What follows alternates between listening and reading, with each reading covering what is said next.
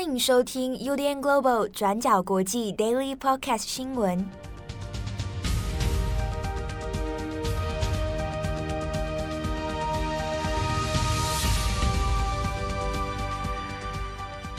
Hello，大家好，欢迎收听 UDN Global 转角国际 Daily Podcast 新闻。我是编辑七号，我是编辑木仪。今天是二零二二年八月十八号，星期四。不知道大家上班的时候午餐都吃什么呢？啊，今天有带便当哦。带便当，OK。这个因为 B 公司啊啊，现在在推广的环保的这个餐具啊，你只要带着环保餐具去公司里面自助餐这个夹菜的话，可以折五块，可以折折钱吗？对，听说还可以抽奖啊。是每个月会抽出五个最佳模范的员工。哦，最佳模范员工是带着环保餐具就可以。对，好，我们这样推广这个，好像是说大家都可以参加一样。好，这个讲到便当事情，我们最后节目的这个尾声，我们再来分享。好，今天八月十八号，先来跟大家分享几则重大的国际新闻。第一个，我们先来看一下阿富汗的首都喀布尔。那喀布尔呢，有一座清真寺哦，在十七号的晚间，当时呢正在做礼拜，结果却发生了一个爆炸案。那目前我们已经知道的死伤人数，呃，已知是至少有十个人死亡，那二十七人受伤。根据目击者的说法呢，在死者当中有一位是这一座清真寺的伊玛目啊，伊玛目就是他们的教长。那这一起爆炸案呢，呃，刚好最近在喀布尔也其实都不太宁静哦，近期都有一些类似的袭击事件出现。然后很多是针对当地的一些宗教领袖人物哦。好，那我们看一下这个爆炸的事件发生在喀布尔的西北区，啊的一座西地奇清真寺。那发生的时间其实晚间，有很多人在这里做礼拜哦。没有想到就出现了一个爆炸攻击的事件。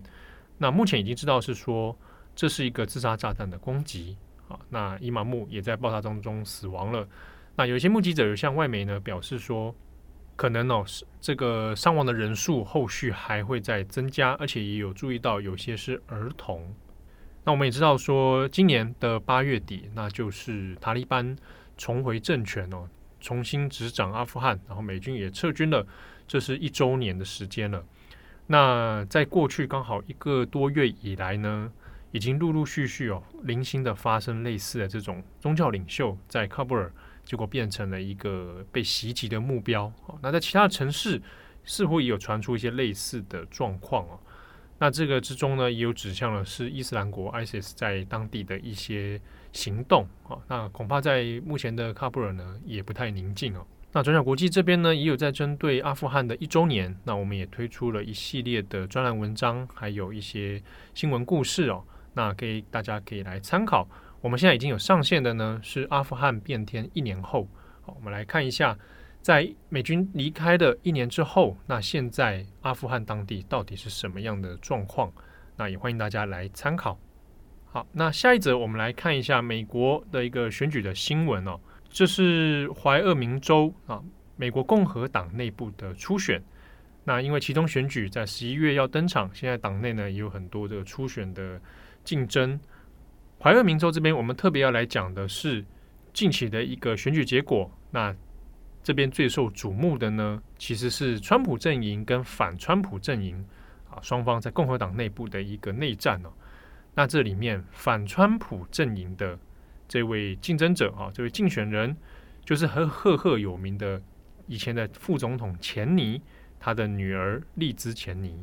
那丽兹钱尼呢，在这一次怀俄明州里面的党内初选哦。那跟民调是一样，他大败啊，输给了他的对手哈利特·哈吉曼。那这位哈吉曼呢，本身啊就是很坚定的川普支持者。那双方当然近期是主要针锋相对的点哦，一个就是先前国会山庄事件啊，两边其实都对川普的这个想想法是不一样的。哈吉曼当然支持川普，所以认为国会山庄事件呢，川普是没有任何法律上的问题的。不过，丽兹钱尼跟他的钱尼家族爸爸一样哦，在这个阵营里面，其实是抱持对川普非常的呃批判的角度，而且呢，也是党内里面哦弹劾川普的其中之一。那再来下一个争点，也就是近期川普他的这个别墅哦被 FBI 搜查的事件啊，那当然也就会有一些正反两边不同的拉扯。但是呢，就怀俄明州这边的地方民调，那利兹前尼呢，其实一直始终是在落后超过百分之三十这样一个悬殊的状况啊。那最后投票的结果，现在我们也看到新的这个结果出炉，那果然是由哈吉曼呢超过百分之六十六来当选，那利兹前尼呢是远远的落后。那我们这边要特别讲到这一个选举的原因哦，它其实有几个背后的脉络可以来谈哦，也可以来观察一下。就是在共和党内部本来的这一些反川普阵营哦，那可能在现阶段的初选里面几乎都落败了。那当然这也表示了川普在共和党内部现在还是有一定的影响力哦。那当初呢，比如说党内有十个人哦投票是弹劾川普，那这些共和党籍的。众议员哦，十个人里面有四个人后来就退休了。那另外呢，还有四个人是直接在这一次的一系列初选里面，那都落败。那剩下的两个人，好才是真正赢得初选啊，可能之后未来会有机会来竞选的哦。所以呢，基本上他的势力其实是不如预期的。那大家就会很好奇，那利兹钱尼的下一步动向会是什么？那利兹钱尼呢，也就在当地时间星期三啊，十七号的时候，那接受了 NBC 的专访，就有说他其实也在考虑，虽然这一次的党内初选啊，众议员这个初选他落败了，但考虑二零二四可以来竞选总统。好，那如果他要竞选总统的话，当然这个也是一个震撼弹哦。那钱尼家族后面有没有机会在共和党内卷土重来？那另一方面是，就算他真的要来这个问鼎总统哦，但共共和党内部现阶段的状况恐怕还是难关重重哦。现在一个变数当然就在川普本人啊，他的背后势力其实还是有一定的影响力的。那这边呢也分享一个利兹钱尼的一个小故事哦。我们过去呢，其实在转角国际专栏文章里面曾经出过一篇文章哦，大家可以找一下。叫做《黑魔王与女儿们：钱尼一族与共和党的美国同婚之争》啊，这个事情是在聊到二零一三年的时候，那个时候呢，利兹钱尼啊，她是钱尼副总统的大女儿，那时候呢，也是在做党内初选啊，就是怀俄明州这边。那怀俄明州本身当然就是美国的共和党保守派的一个铁票区啊，这个票仓，所以基本上共和党如果在这里提名，呃，胜选的几率是非常高的。那当时二零一三年的时候，利兹钱尼他的对手呢是在当地的一个老将。那利兹钱尼自己在地方其实没有那么多的交集啊，那不如他的爸爸钱尼总副总统了。那所以利兹钱尼其实一直在选战选战方面打得蛮辛苦的，但之中有一件事情就引发了很大的争议跟矛盾，就是利兹钱尼的妹妹玛丽钱尼。那玛丽钱尼是一个呃公开有出柜的女性女同志哦。那在保守派的铁票仓里面，这样的事情很容易被对手拿来做文章啊。那加上这个呃钱尼自己又是共和党里面的大佬，所以呢，在当年的竞选里面，那就常常被拿出来攻击。那利兹钱尼呢，为了选举哦。那曾经就公开的跟妹妹划清界限啊，甚至在电视的演讲上面就说他不同意自己妹妹这样的一个状况，结果引发了家族内部的很大的纷争哦。就妹妹的角度呢来说，就是平常其实大家都相安无事的，而且明明明明姐姐对自己很很好，而且也支持她的这个性向，但没有想到为了选举的事情哦，双方变成反目成仇。那最后要出来收拾的其实是爸爸的迪克钱尼哦。那钱尼自己对这件事情其实有很多呃既矛盾但是又温馨的一些说法啊。如果大家有兴趣的话，可以来参考这篇专栏文章。好，那下一则新闻我们来更新一下先前我们讲到的苏格兰的月经生理用品的免费供应法。我们前几天在 Daily 上有跟大家更新有关苏格兰的生理期用品免费供应法。已经在八月十五号正式生效了。那未来各地市议会和教育场所都要依法向所有需要的人来提供卫生棉、卫生棉条，还有月亮杯等等的生理用品。那这项法案目前先在公家单位和教育场所开始实施，而未来可能会扩大到其他公共场所，包含餐厅、酒吧、俱乐部、表演艺术厅等等。那苏格兰也成为了全世界第一个全境免费提供生理用品的国家。但是昨天，苏格兰首都爱丁堡的 Tay Cities 的一个地方议会的团队就推派了一位男性来领导实施这个法案，因此引来非常多的批评。这名男子叫做葛兰特 （Jason Grant）。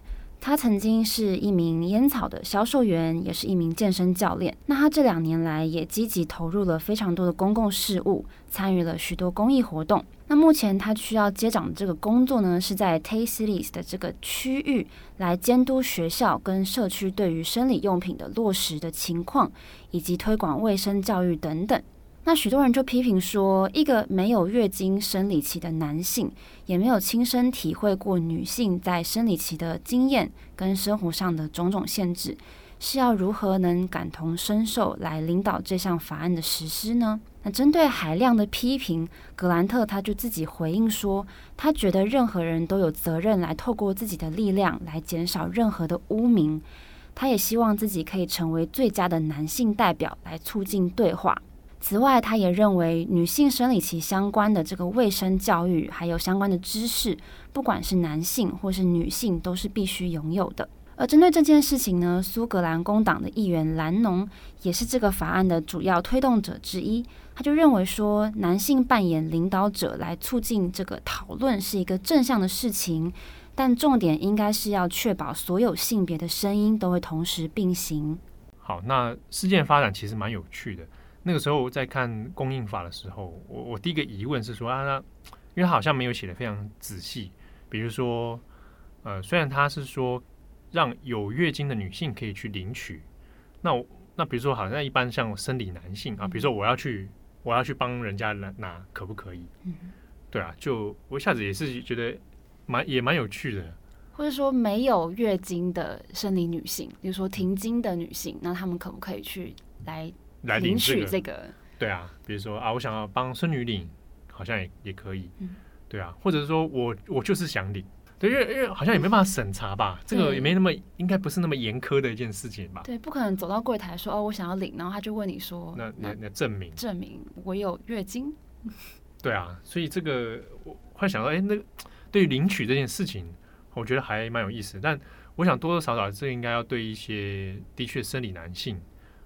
应该要落实一些知识上的认知啦，不然很多人到现在好像也是搞不太清楚，不飒飒的感觉。对啊，或者说对于这个用品没有什么概念，他觉得啊不关我的事，我有我有没有？对，的确，这个卫生教育是男生跟女生其实都需要有的。对啊，对啊，对啊，就是是是没错。好，那最后一则新闻，我们来看一下，俄罗斯现在为了提升生育率，寄出了一个蛮复古的奖励办法。让你的妈妈变成英雄。俄罗斯出生率呢，近年来持续的下降。那普丁呢，他为了要提高生育率，就在八月十五号恢复了苏联时期的英雄母亲荣誉称号。那女性只要在生下十名以上的子女，当第十个孩子满一岁的时候，而且其他孩子都在世的话，就能够获得一百万卢布，也就是大概台币五十万元的奖金。但是如果小朋友因为战争、恐怖行动等等紧急情况而过世的话，则不受到孩子需要在世的这个限制，还是有资格接受这个奖项。而这个英雄母亲荣誉勋章的政令呢，最早是在一九四四年七月八号。由苏联领导人史达林来颁布的，目的是要应对第二次世界大战中的人口损失，也是苏联战后社会重建的一个部分。但是跟普丁最近宣布的政令不同的是，过去史达林曾经承诺要供应这些英雄母亲在经济上和医疗上的援助。以及在战后提高离婚的这个门槛。那在苏联解体之后呢，英雄母亲的这个政令也跟着废除了。那根据统计呢，在这四十七年之内，有超过四十三万名的苏联妇女获得了这个奖项。那在乌克兰战争延烧将近半年的这个时间点，虽然普丁并没有说明恢复这个英雄母亲的荣誉称号是不是跟这个战争有关系，但是自从这个双方冲突爆发之后呢，俄罗斯政府对于人口的问题的焦虑感是明显增加的。那事实上呢，在史达林颁布“英雄母亲”这个荣誉称号将近八十年之后，所谓生育很多孩子的这件事情，仍然被视作是俄罗斯良好公民的一个指标之一。那其实，在二零零八年开始呢，俄罗斯也针对有七名以上子女的父母颁发了父母荣誉勋章。这些父母呢，在第七个孩子年满三岁的时候，也会获得五万卢布，也就是大概台币两万五千元的这个奖金，还有一张荣誉证书。那普丁就曾经说过，他觉得透过养育孩子来获得的幸福感，是超越任何物质上的追求的。但他也直言说，俄罗斯未来的命运将会取决于人口的问题。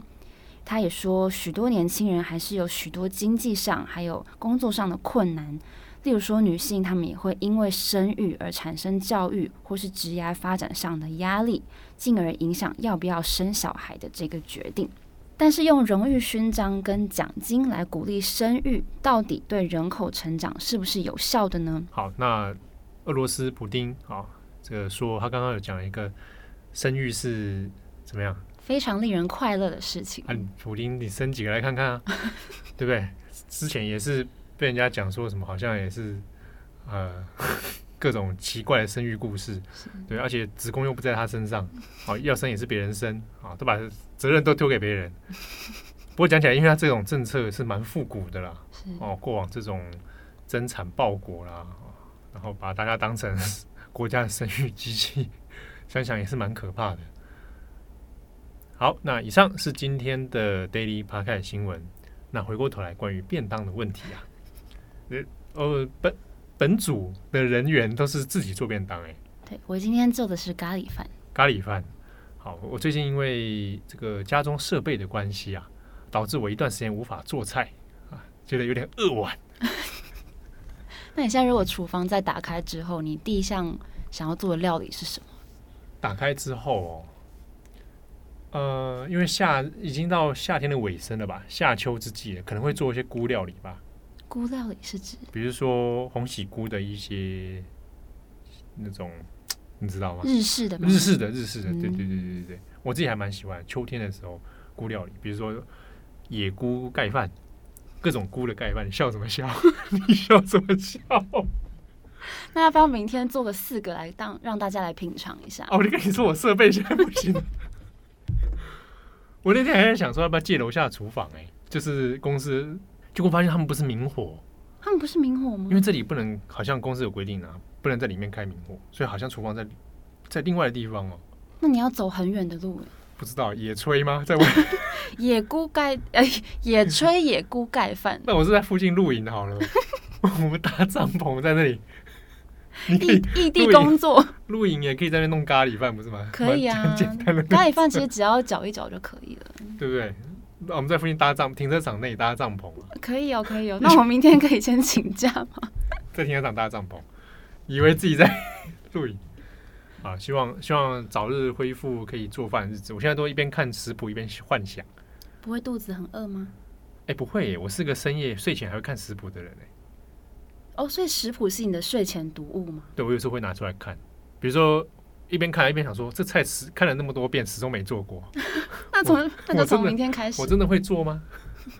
这这种这种感觉，质疑自己啊！好，欢迎大家分享你今天的便当菜。